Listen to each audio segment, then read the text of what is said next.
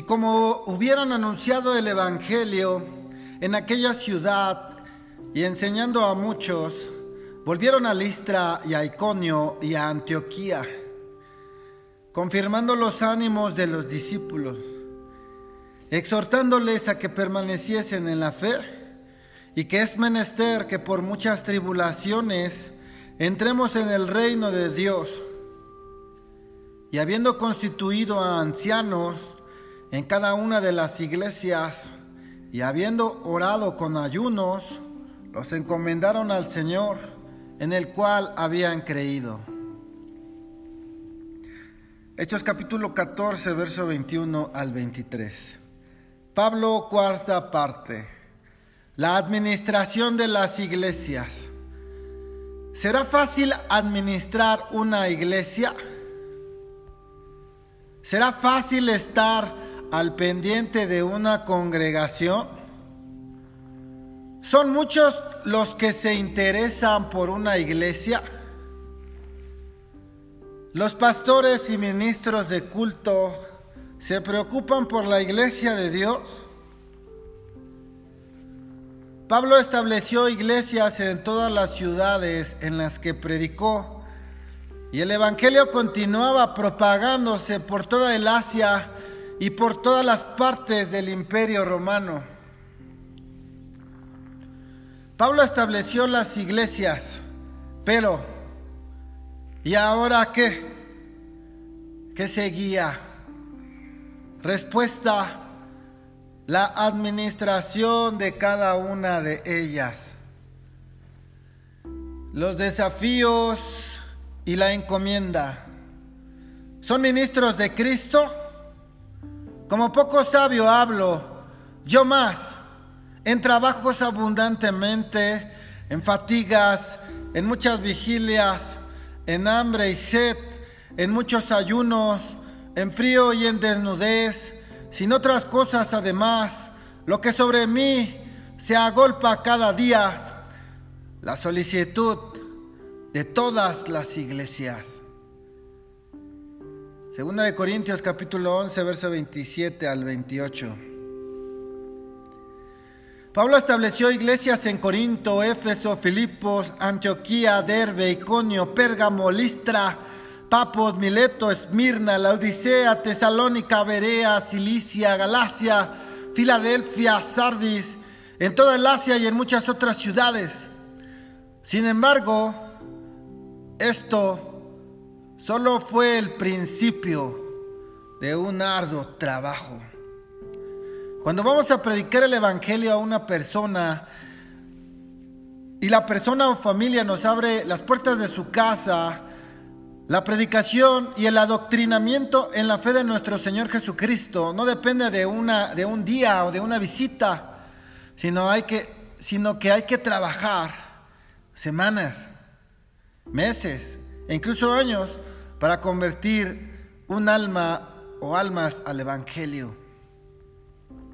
Después de la conversión se, se crean las misiones para después conformar una iglesia y una vez estructurada una congregación, viene el aumento y crecimiento de sus miembros y cuanto más grande sea una iglesia, cuanto más grande sea una iglesia, mayor tendrá que ser la administración, mayor será la organización y mayor la responsabilidad de los que la administran. Primera de Corintios capítulo 12, verso 28. 28. Y aún nos puso Dios en la iglesia, primeramente apóstoles, luego profetas, lo tercero doctores, luego facultades, luego dones de sanidades, ayudas, gobernaciones, géneros de lengua. El apóstol Pablo no solo estableció iglesias, sino ministerios, y administraciones para que estos se, encargaran de cuidar de las iglesias. Los vastos conocimientos de Pablo le, le ayudaron para cumplir sus objetivos y tener una amplia visión en la difusión y propagación del Evangelio. Pablo tuvo que iniciar una ardua capacitación Pablo tuvo que iniciar una ardua capacitación e instrucción, eligiendo a muchos hombres y a muchas mujeres que tuvieran la voluntad de cuidar a la iglesia de Dios.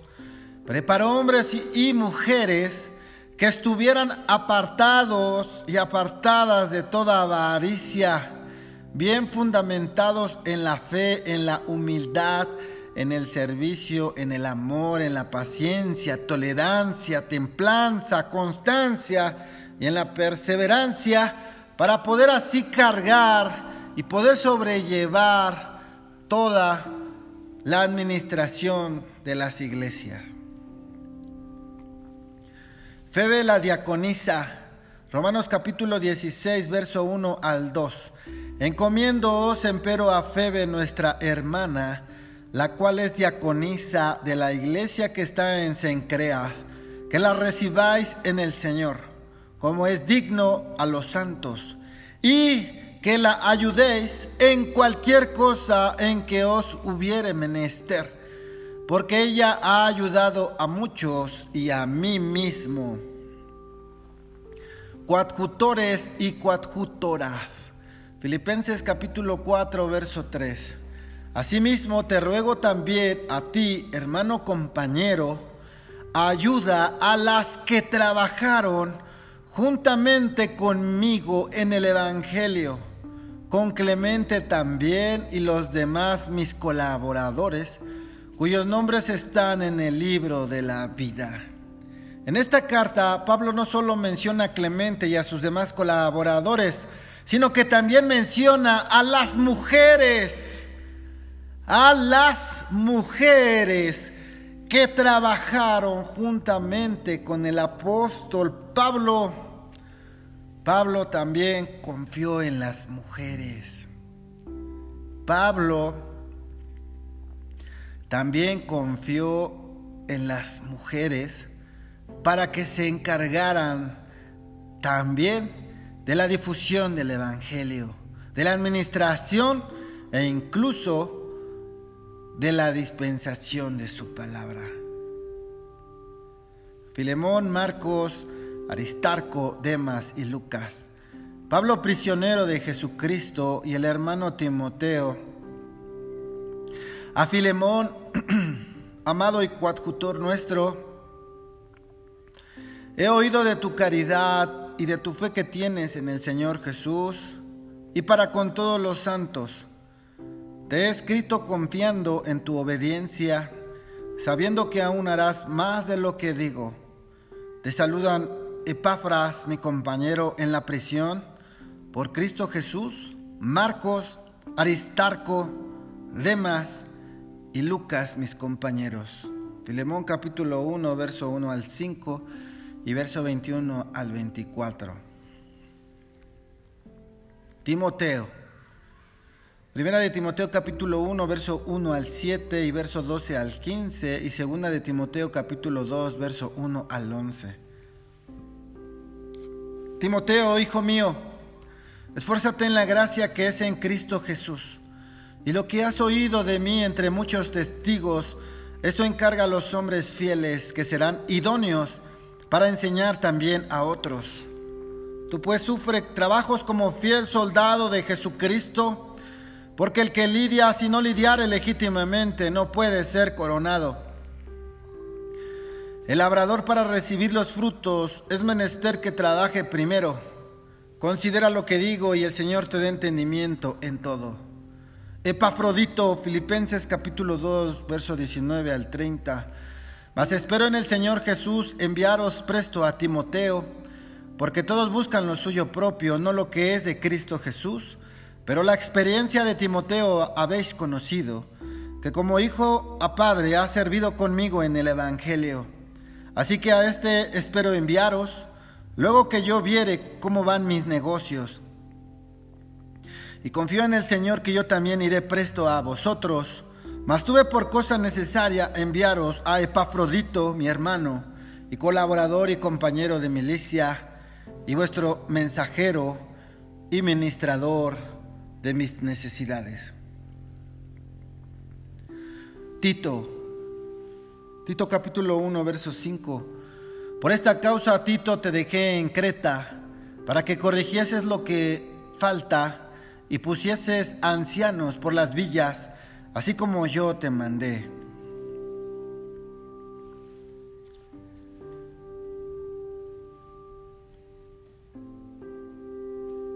Este era el trabajo del apóstol Pablo. Capacitaba a hombres aptos,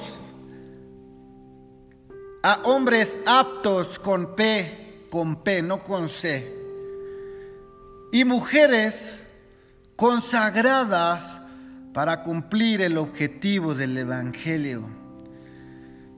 No solo se trató de administrar una iglesia, de guiarla al camino de santidad y de motivarla. En el camino, Pablo se tuvo que enfrentar a más desafíos, a muchos desafíos. Los perros y los falsos obreros. Filipenses capítulo 3, verso 2. Guardaos de los perros, guardaos de los malos obreros el apóstol Pablo habla de perros. ¿A qué se refiere Pablo cuando habla de perros? Se refiere a los malos administradores de una iglesia o a los que no saben cómo administrar una congregación. Se refería a los que en lugar de cuidar y de proteger a las ovejas, las lastiman, las dañan las hieren, las menoscaban, las humillan, las amedrentan. Son los que se enseñorean de las ovejas.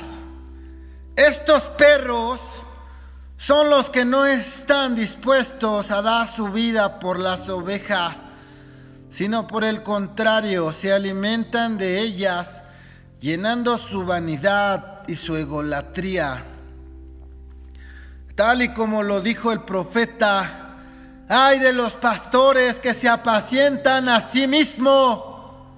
¿No apacientan los pastores los rebaños?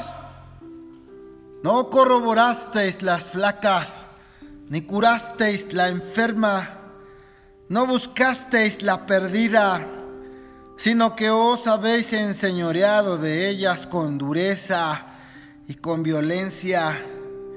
Y esos perros ansiosos no conocen hartura. Coméis la leche y os vestís de la lana. A la gruesa degolláis. No supieron entender. Todos los pastores miran a sus caminos, cada uno a su provecho. Isaías capítulo 56, verso 11 y Ezequiel capítulo 34, versos 2 al 4. Por, e, por eso Pablo le encargó a Timoteo que no pusiera de ligero las manos. No es fácil pastorear una iglesia. Se requiere preparación de exigirnos a nosotros mismos para ofrecer un mayor servicio a la grey. Pablo tuvo que lidiar con estos perros con estos malos administradores que se habían corrompido y entregado a hacer lo malo. Hermanos, si ustedes conocen a ministros de culto con estas características o con las siguientes características, exhórtenlos conforme a las sagradas escrituras, ustedes también tienen la facultad de exhortar al anciano, al ministro, al pastor. La, la, palabra de Dios nos faculta para eso. Y hay un procedimiento bíblico que dice, llámalo, llama a tu hermano. Si te escucha, bueno, pues ya, ya resolvimos el problema. Pero si no te escucha, llama a dos o tres testigos. Y si aún así no quiere entender, no, no quiere escuchar, como dice la escritura, tenlo por étnico y publicano. Las características de un mal obrero, o como Pablo lo decía, de los perros, Voy a mencionar a algunas. Manipulan información para perjudicar al inocente y ellos ser honrados como los buenos y los justos delante de los hombres. Dos, inducen a sus consiervos y a la misma iglesia en contra de alguien o de algunos hermanos con la finalidad de fomentar el odio y el rechazo hacia ellos.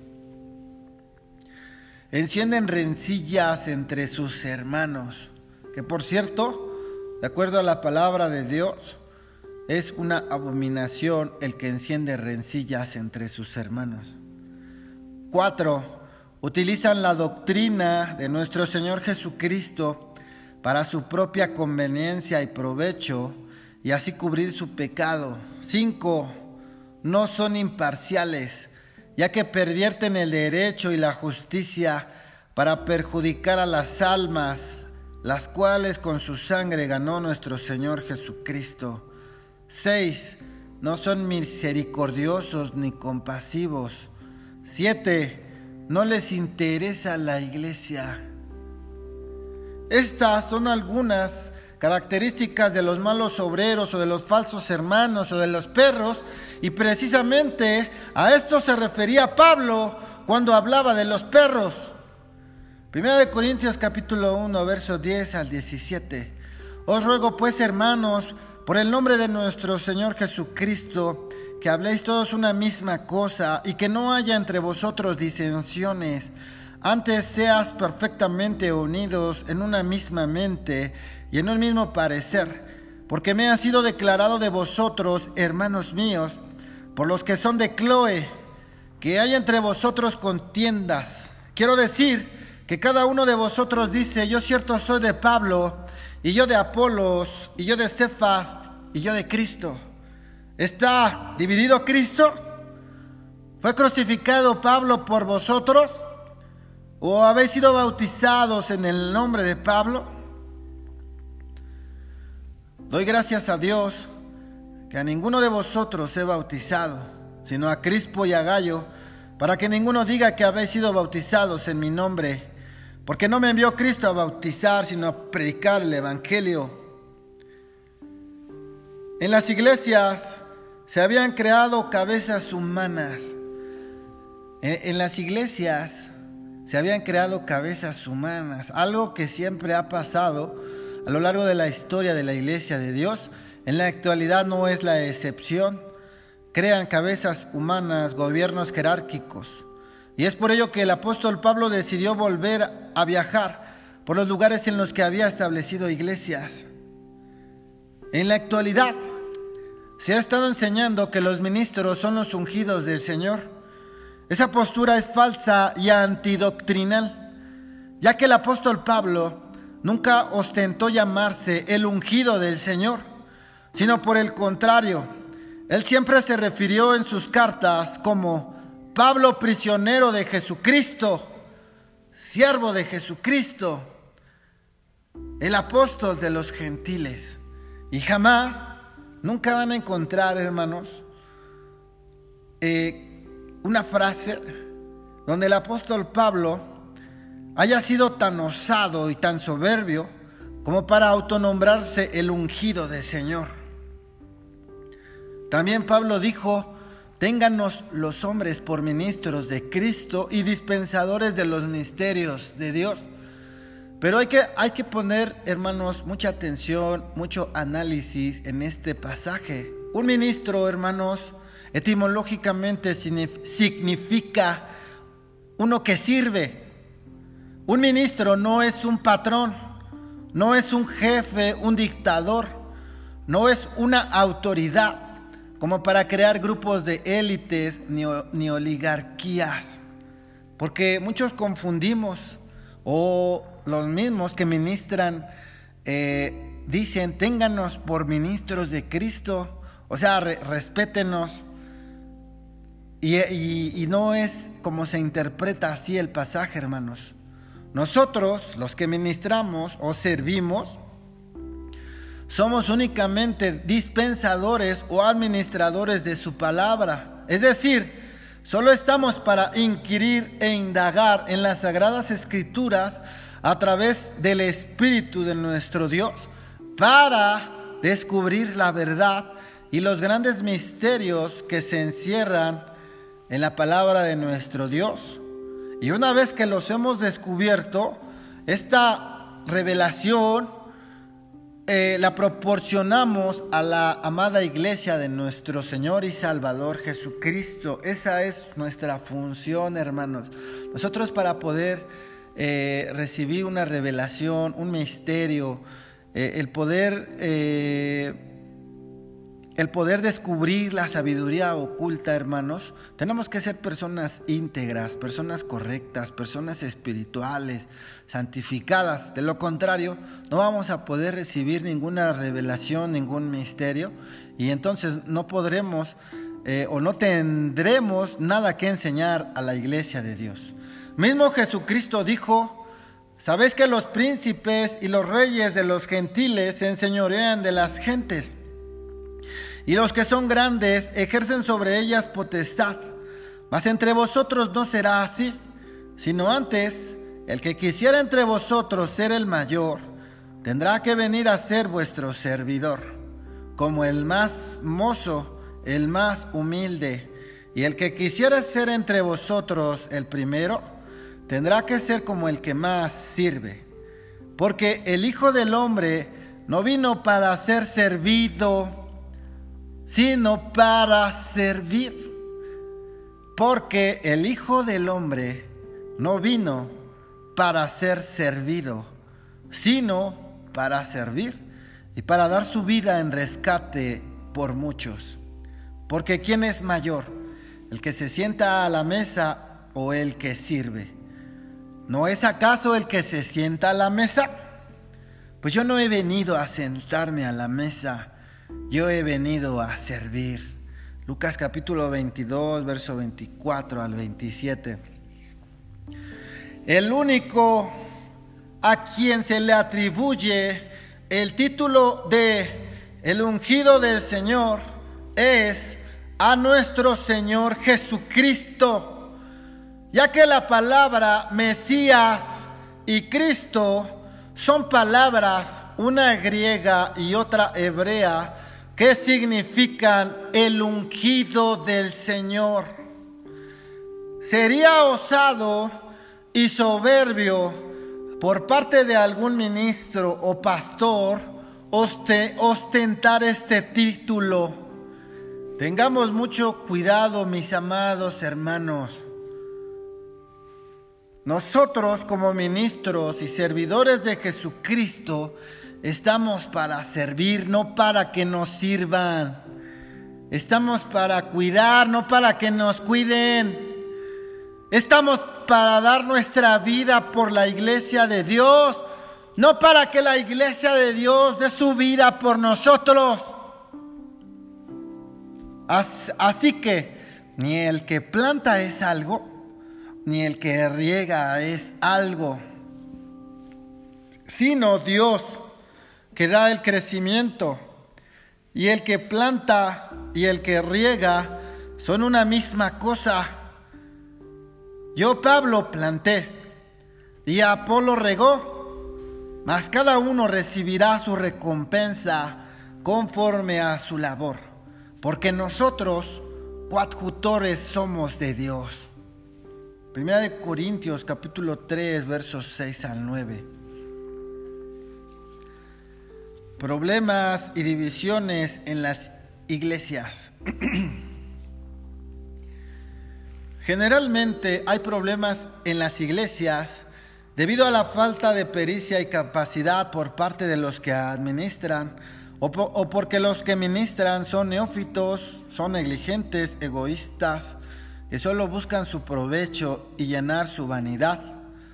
Por cierto, nada humildes ni serviciales. Tampoco les interesa la iglesia. Las grandes divisiones surgen por la carencia de conocimiento y de capacidad en los que administran, principalmente la ausencia del Espíritu Santo. Y esto es debido al grande rezago en su crecimiento espiritual y doctrinal. Muchos hermanos deciden irse de, donde se congregan porque el pastor o los que administran precisamente son déspotas, son arrogantes, son soberbios, son impositivos. Pablo percibía todas estas deficiencias y rezagos en los administradores, por tanto se tuvo que enfrentar duramente a ellos. Tito capítulo 1, versos 7 al 16.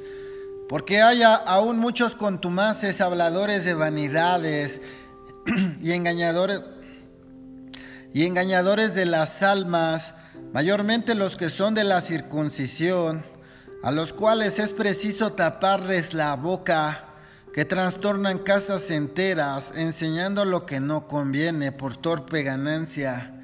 A este tipo de personas a los falsos hermanos o perros, como deseen llamarlos, es necesario taparles la boca con la misma palabra de nuestro Dios. No vamos a tomar piedras o usar de violencia física para taparles la boca. Es más que suficiente motivar y fundamentar su error y su mala conducta y palabrería con las sagradas escrituras. Dijo uno de ellos, propio profeta de ellos, los cretenses, siempre mentirosos, malas bestias, vientres perezosos. Por tanto, repréndelos duramente para que sean sanos en la fe, no atendiendo a fábulas judaicas ni a mandamientos de hombres que se apartan de la verdad. Profésanse conocer a Dios, mas con los hechos lo niegan, siendo abominables y rebeldes, reprobados para toda buena obra. En la actualidad, hermanos, eh, se han creado reglas, normas, mandamientos de, hombres por parte de los ministros de culto. Tengan mucho cuidado, hermanos. Nosotros eh, tenemos eh, una normatividad, efectivamente, los estatutos que están registrados ante la Dirección General de Asociaciones Religiosas. Tenemos la ley de, de asociaciones religiosas y culto público y tenemos la Constitución eh, de los Estados Unidos mexicanos que nos habla de cómo se rigen las asociaciones religiosas y de los ministros de culto. Sin embargo, eh, arriba de toda esa normatividad existe la palabra de nuestro Dios, que es eh, la máxima autoridad que nosotros tenemos, la palabra de nuestro Dios. Tengan mucho cuidado, hermanos, no sigan mandamientos de hombres, tradiciones de hombres, filosofías de hombres. Hagan lo que está escrito en las sagradas escrituras, en el, Evangelio de nuestro Señor Jesucristo. Romanos capítulo 16, verso 17 al 18. Yo os ruego, hermanos, que miréis los que causan disensiones y escándalos contra la doctrina que vosotros habéis aprendido, y apartaos de ellos, porque los tales no sirven al Señor nuestro Jesucristo, sino a sus vientres, y con suaves palabras y bendición y bendiciones engañan los corazones de los simples. Segunda de Timoteo capítulo 2 verso 14 al 15 y 23 al 26.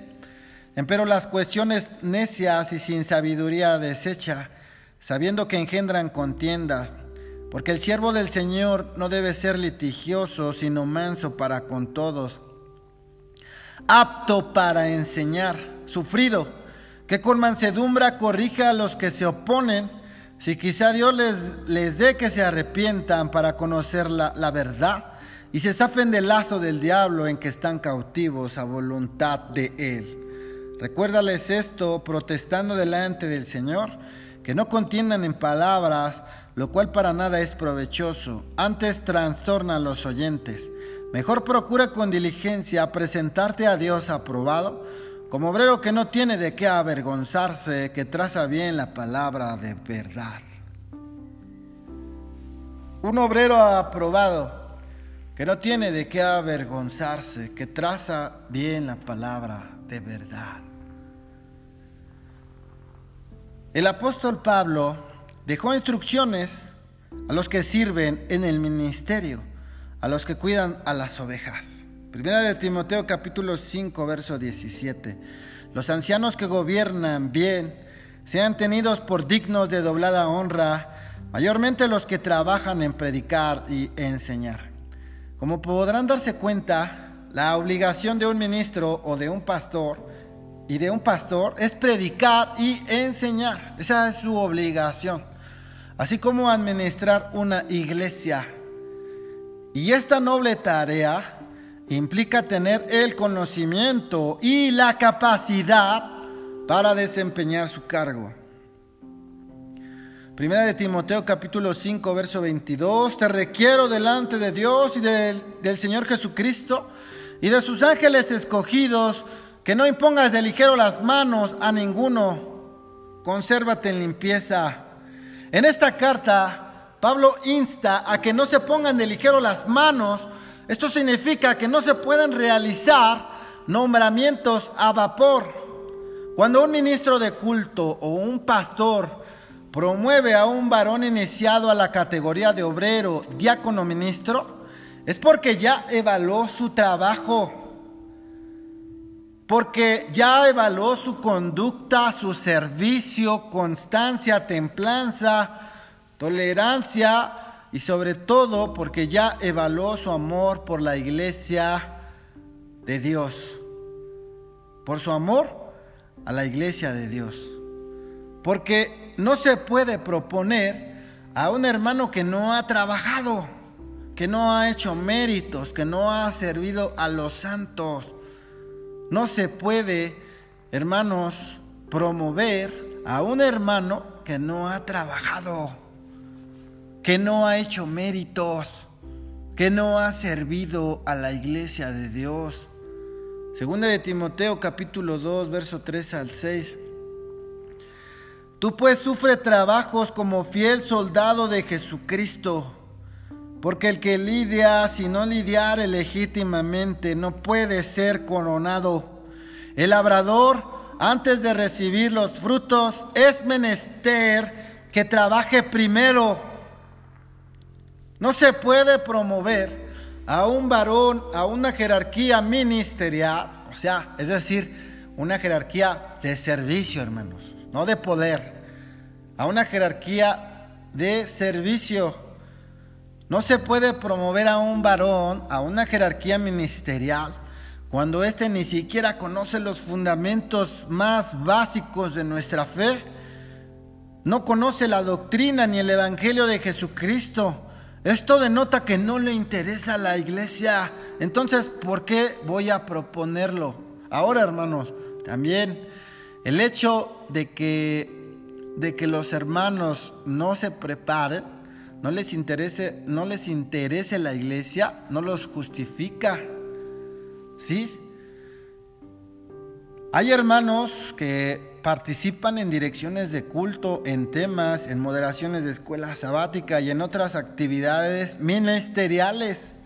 Y es responsabilidad de, de los pastores, de los ministros, capacitar a los nuevos integrantes para que con seguridad puedan confiarles este trabajo de servicio a las siguientes generaciones. Si un ministro o un pastor promueve a un varón con estas deficiencias, esto significaría exponer a la iglesia a las divisiones, a los escándalos, al desánimo y a la muerte espiritual de los hermanos.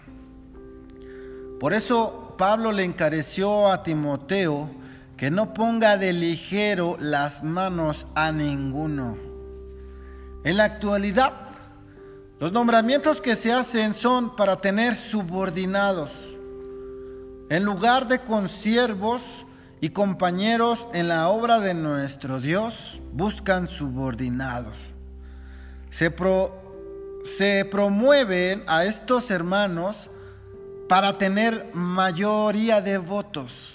Y a veces también lo hacen por vanidad. Para decir, ah, yo tengo un gran ministerio en mi congregación. Sin, embargo, muchos de los que se, se nombran no están acostumbrados a caminar no están acostumbrados a sufrir los viajes, a batallar en el camino. Y es probable que ni siquiera sepan lo que conlleva llevar la palabra de Dios a los poblados más lejanos. Por eso, cuando un obrero es, es nombrado, o un diácono o un ministro, se le tiene que enfatizar, se le tiene que especificar que ahora está para servir, ya que su cargo es de servicio, no es de poder.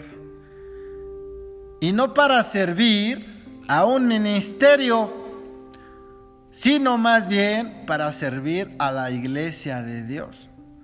Vuelvo a repetir, pongan mucha atención.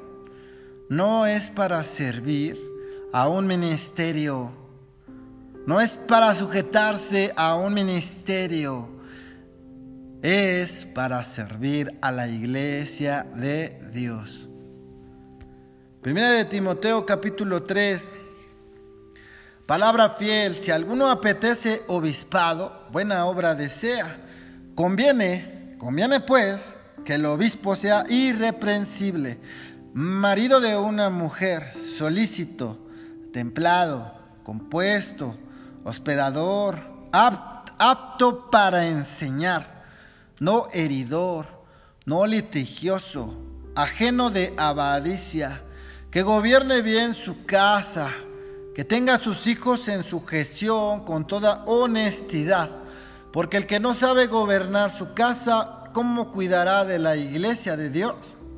Que no sea un neófito, porque inflándose no caiga en afrenta y en lazo del diablo.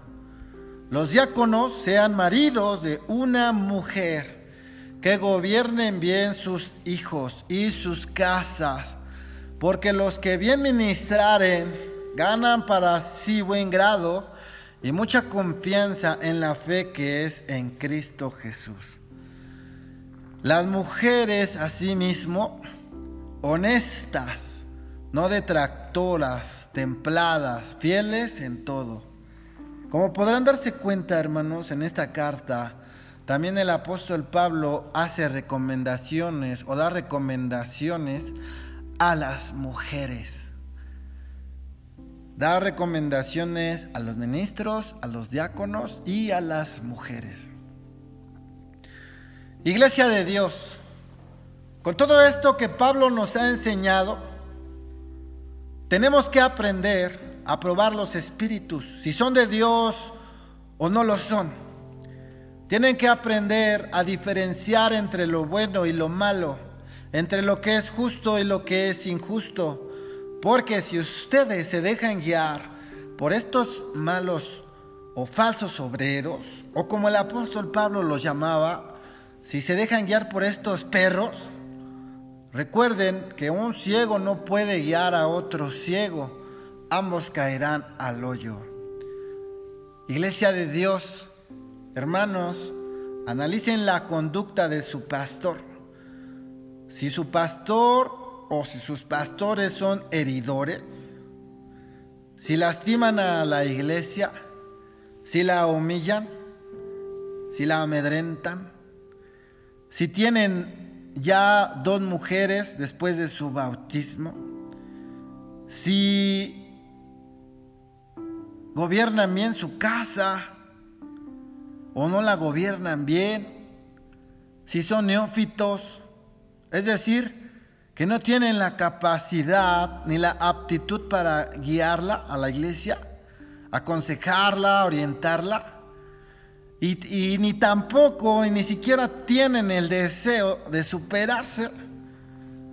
Si ustedes se dan cuenta que son mentirosos y dan mal testimonio ante los que no conocen del Evangelio, razón por la cual el nombre del Señor es blasfemado, tienen que hacer algo. Analicen la conducta de su pastor, de los ministros, analícenla. Tienen que hacer algo.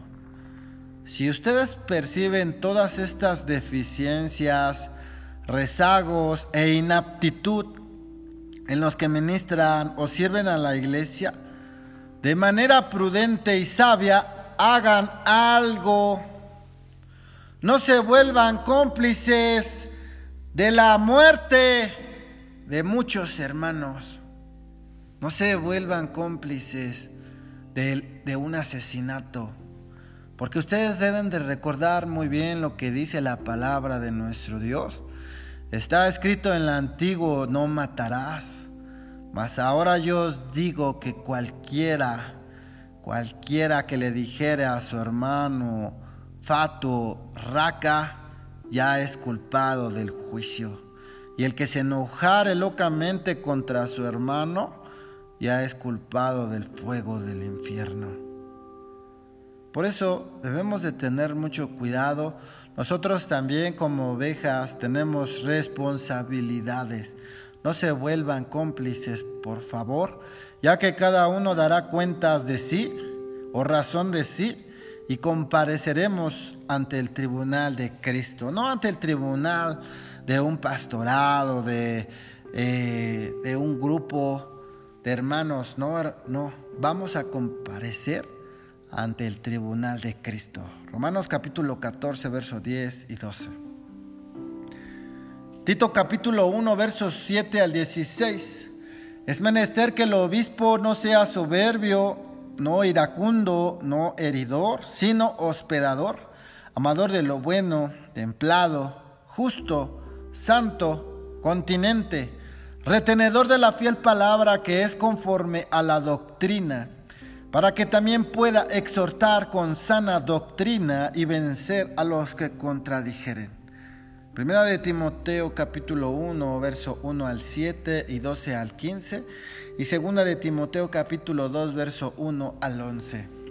Pablo, apóstol de Jesucristo, por la ordenación de Dios nuestro Salvador y del Señor Jesucristo nuestra esperanza, al que me fortificó doy gracias. A Cristo Jesús nuestro Señor, de que me tuvo por fiel poniéndome en el ministerio, habiendo sido antes blasfemo y perseguidor e injuriador de la iglesia de Dios, mas fui recibido a misericordia, porque lo que hice, lo hice por ignorancia en incredulidad. Mas la gracia de nuestro Señor fue más abundante en fe y en amor que es en Cristo Jesús. Palabra fiel y digna de ser recibida de todos. Yo, Pablo, doy testimonio que Cristo Jesús vino al mundo para salvar a los pecadores, de los cuales yo soy el primero.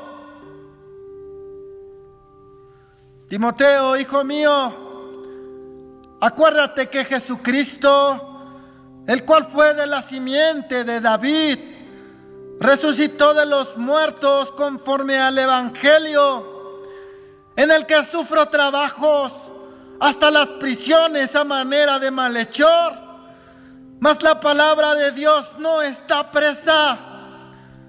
Por tanto, todo lo sufro por amor de los escogidos para que ellos también consigan la salud que es en Cristo Jesús con gloria eterna. Palabra fiel es esta, que si somos muertos con Él, también viviremos con Él. Y si sufrimos con Él, también reinaremos con Él. Yo, Pablo,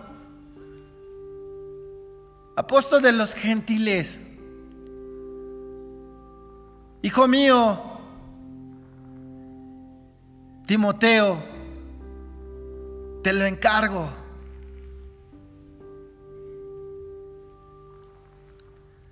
Mi nombre es Eder Azael Meneses Ríos. Hoy es 14 de junio del año 2023. El tema de hoy se tituló Pablo Cuarta Parte. Pasa, a vosotros y que Dios les bendiga.